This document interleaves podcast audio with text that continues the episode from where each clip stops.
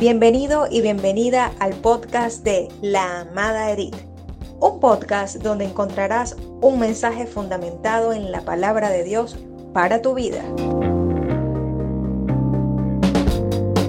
Comenzamos.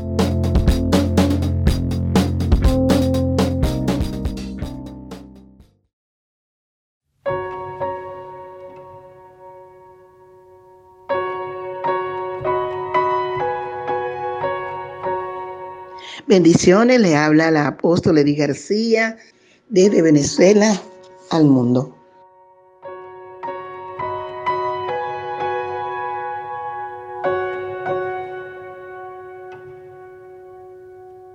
En esta oportunidad voy a tener una serie de reflexiones que he titulado La post-pandemia. Es reconocer que, como decía el apóstol Pablo, esta tribulación momentánea tiene un tiempo de caducidad. ¿Y qué vamos a hacer nosotros después que pase la pandemia o como he titulado la pospandemia? Quiero referirme al versículo 28 al 32 que está en el libro de Lucas capítulo 14. Y dice de la manera siguiente, porque ¿quién de vosotros queriendo edificar?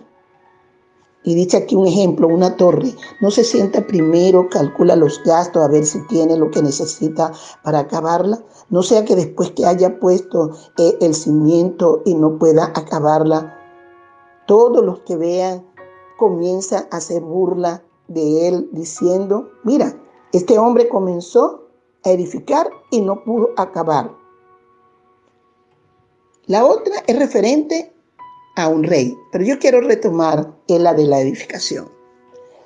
Nosotros en esta pandemia tenemos que reedificar, replanificar y hacer una reingeniería de lo que veníamos haciendo. Antes de la pandemia, yo creo que todos los hombres, los gobernantes, los hombres de negocio, los hombres que tienen una responsabilidad, los hombres en, nuestro ministerio, todos, todos, todos, todos teníamos una planificación y por eso eh, el ministerio había continuado, había avanzado, pero cuando llegó esta situación hubo un alto, hubo un alto en el camino. Y uno de los altos más tremendos que no estábamos preparados para ella fue el cierre de tantas, de tantas instituciones, las empresas fueron cerradas, las escuelas fueron cerradas, las iglesias fueron cerradas, los comercios, se cerraron los templos. Hubo como una especie de inactividad porque era la forma de evitar el contagio de esto que llevó, que se llamó el COVID-19. Un contagio, amado, que por todo lo que hemos visto fue provocado por el hombre para lo que él quería hacer, que era el reordenamiento mundial. Una virosis que se le salió de las manos o una bacteria, como le están diciendo ahora, y que provocó lo que sí tenían en mente, que era la muerte de tantas y tantos y tantos individuos, de tantas personas. Pero ¿qué vamos a hacer después de esto?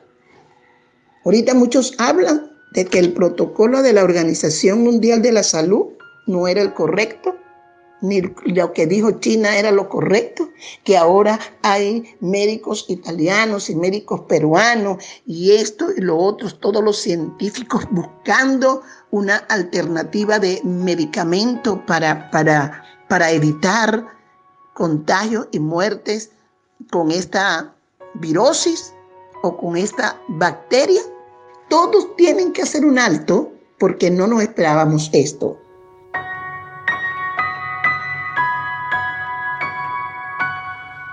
Es como decía Lucas capítulo 14, 28, tenemos que para reedificar, para hacer una reingeniería, para replanificar, tenemos que de una o de otra forma, ¿verdad?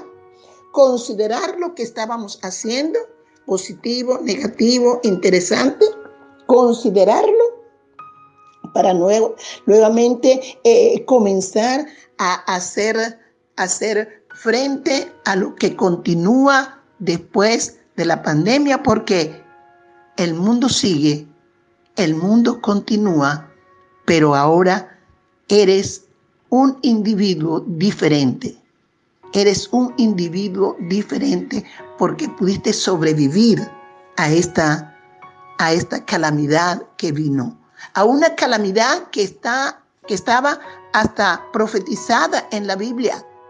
Jesús señaló que iban a venir guerra, rumores de guerra, peste, pestilencia como esta, pero que todavía no era el fin. Y allí es donde tú te tienes que ubicar, que todavía no es el fin, pero que recibiste una enseñanza que te da una nueva visión de lo que tienes que hacer. Jesús, quiero decirte, ha sido el hombre más sabio que ha pisado la superficie de este diminuto planeta, si lo consideramos con el espacio sideral. Fue un verdadero genio del arte, de la comunicación oral. Muchas de sus enseñanzas las sacó de lo que él vivía y hacía como el hijo del, carpintero y los basaba en, enseñanzas genuinas, sencillas, que el pueblo podía, podía entender. En estos versículos leídos se resalta el hecho de que hay que rehacer una nueva agenda. No se puede eh, construir si no tenemos antes que replanificar todo lo que vamos a hacer después de esta pandemia. Es necesario que se pueda comenzar con un proyecto un proyecto dinámico, un proyecto amplio, tomando en cuenta lo que dejamos de hacer y retomando lo que vamos a hacer.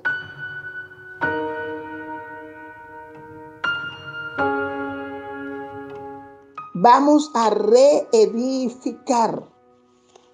Vamos a reedificar. No podemos después de esto estar carente de, esa replanificación que es necesaria. Se necesita ese plan de acción con expectaciones, con metas, decisiones y propósitos. Este tiempo será para muchos y para todos, amados, porque somos carne y lo vivimos dramático. No habíamos vivido esto, no habíamos visto tantas muertes en un país, tantos contagios en un país sin estar a la deriva de, un medicamento oportuno. Pero también de esa crisis que estamos viendo se va a levantar de la ceniza como el ave fénix una población que tienen que levantar dirigentes de, de, de las diferentes de las diferentes posiciones, gobernantes, profesionales eh, del comercio, profesionales de la economía, de la ingeniería, de las empresas, de todo término y todo lugar.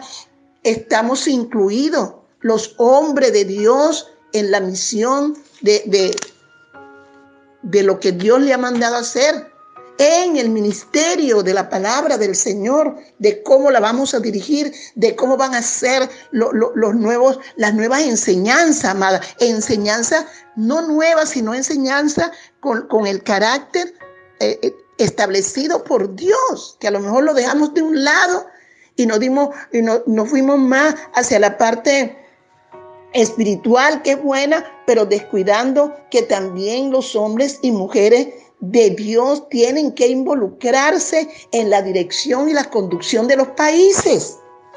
Tenemos que reconocer que es dramático lo que vivimos, sí, pero lo que vamos a hacer va a ser un plan dinámico, especial, exitoso para nosotros y para toda la comunidad del mundo, para todos los seres vivientes en el mundo. Todo esto se ha de lograr, amado, se ha de lograr y lo hemos de lograr con esa replanificación que las voy a establecer bajo tres, eh, bajo, sí, voy a establecerla em, bajo tres eh, pensamientos y tres meditaciones.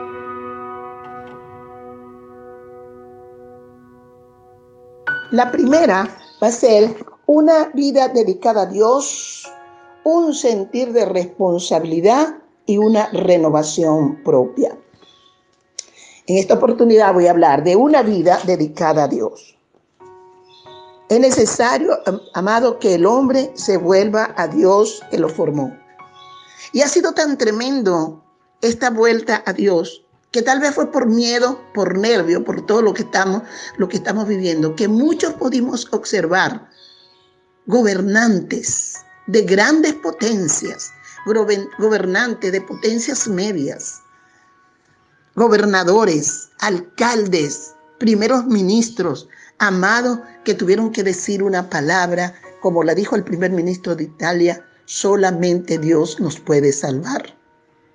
Hombres de, la, de América Latina que dejaron hasta versículos bíblicos y señalaron un presidente, no recuerdo en este momento el, el de, de, dónde era, pero sí recuerdo las palabras hermosas que dijo, señores, a todos ustedes, a todo mi pueblo y a todos los pueblos del mundo. Si nosotros nos humillamos y clamamos y oramos a Dios, Él va a sanar la tierra. Y aquí, ahorita, en este momento, mi país y todos los países del mundo tienen que sanarse la tierra de cómo la hemos dañado. Y es con la oración. La presidenta de Bolivia indicó, amado, vamos a ayunar, vamos a dirigirnos a Dios porque Él puede oír nuestro clamor. Y así muchos más dirigieron una palabra a Dios, pero que esto no sea por el temor y el miedo de lo que estaba pasando, sino que esto se convierta en un principio de todos los gobernantes de todos los gobernantes del mundo de poner a Dios en primer lugar. Porque si ellos ponen a Dios en primer lugar, lo primero que va a salir de ellos son los principios de corrupción que ha habido en toda, en toda la tierra. Hombres corruptos que son los que están gobernando. Pero hay una palabra que Dios me dio en febrero del año 2020 y lo dije en la iglesia cuando nuestro nombre de este año era visión perfecta. Orando al Señor le decía, Señor, ¿qué está pasando? Hablaba por mi país, Venezuela. No había situaciones en otros países, más bien veíamos cantidades de venezolanos yéndose a buscar eh, eh, nuevas, nuevas, nuevas formas de vivir en otros lugares, porque era invivible como es hasta ahora la situación en nuestro país. Muchos se fueron, no había pandemia. Y Dios me dijo, yo amo a los corruptos, pero aborrezco la corrupción. Entonces tienen que orar para que esos hombres se vuelvan a Dios. Y comenzamos, amado, a orar, a orar por nuestro país, para que hubiese una vuelta atrás y, no hubiese más situaciones difíciles. Pero Dios estaba hablando, era del mundo en general. Y si los hombres y mujeres de Dios que están al frente de instituciones para gobernar se vuelven a Dios, amado, comenzaremos a tener un país, una tierra que aunque es diminuto en el mundo sideral, pueda ser vivible teniendo a Dios en primer lugar.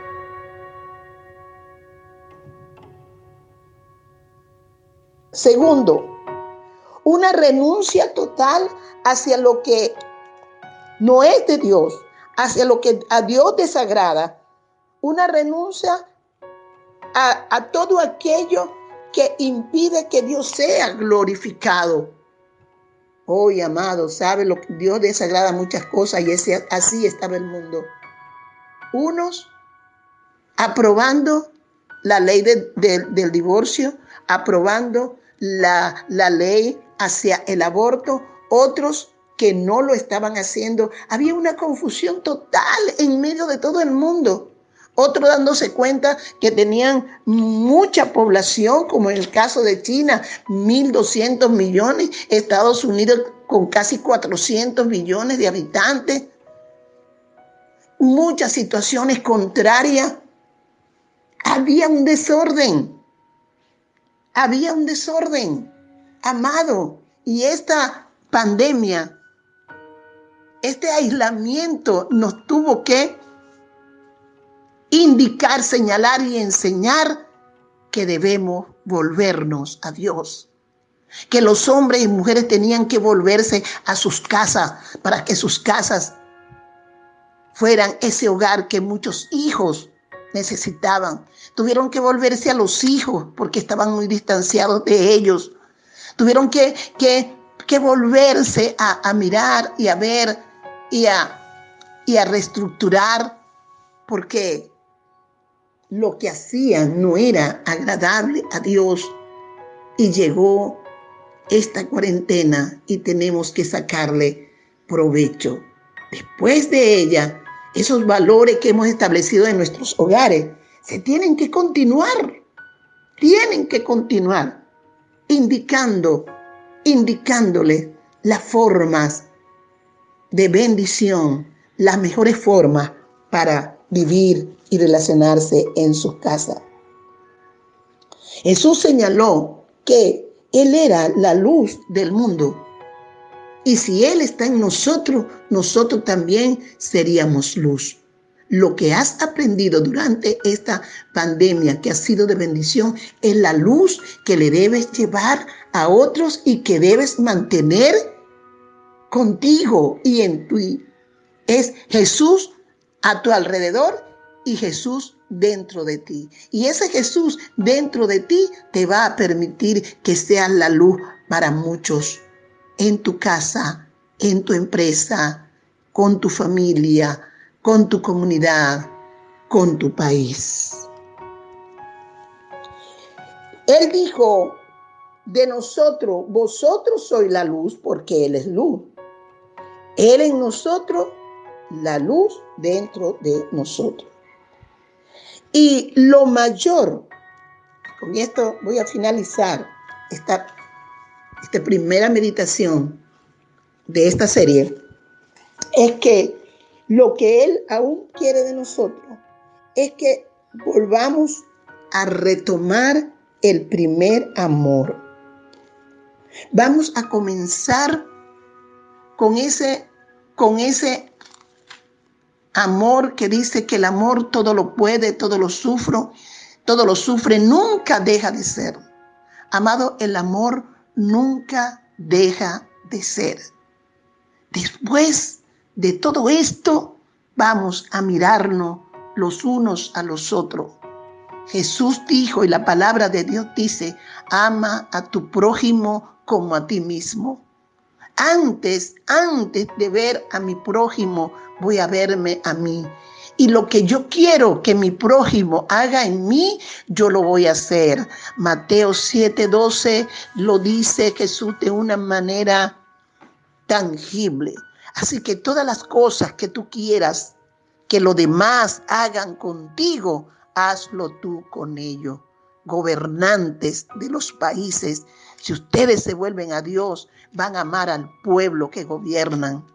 Si ustedes se aman, aman a Dios y se aman a ustedes, van a querer que lo mejor que tienen ustedes también lo tenga el pueblo que gobierna. Pastores, líderes de los ministerios, si amamos a Dios y queremos a Dios, lo que hemos recibido de Dios lo vamos a dar con placer y con gloria para que nuestra feligresía también lo pueda realizar y lo pueda tener. La replanificación en lo que estamos enseñando los hombres y las mujeres de Dios es hacerle entender que un hombre transformado a través de la vida de Jesucristo, reconociéndolo como único y suficiente Salvador, puede salir preparado para estar en la iglesia enseñando la palabra y fuera de la iglesia representando al Cristo glorioso que le hemos creído, que le hemos servido. En el nombre de Jesús. Amén. Amén.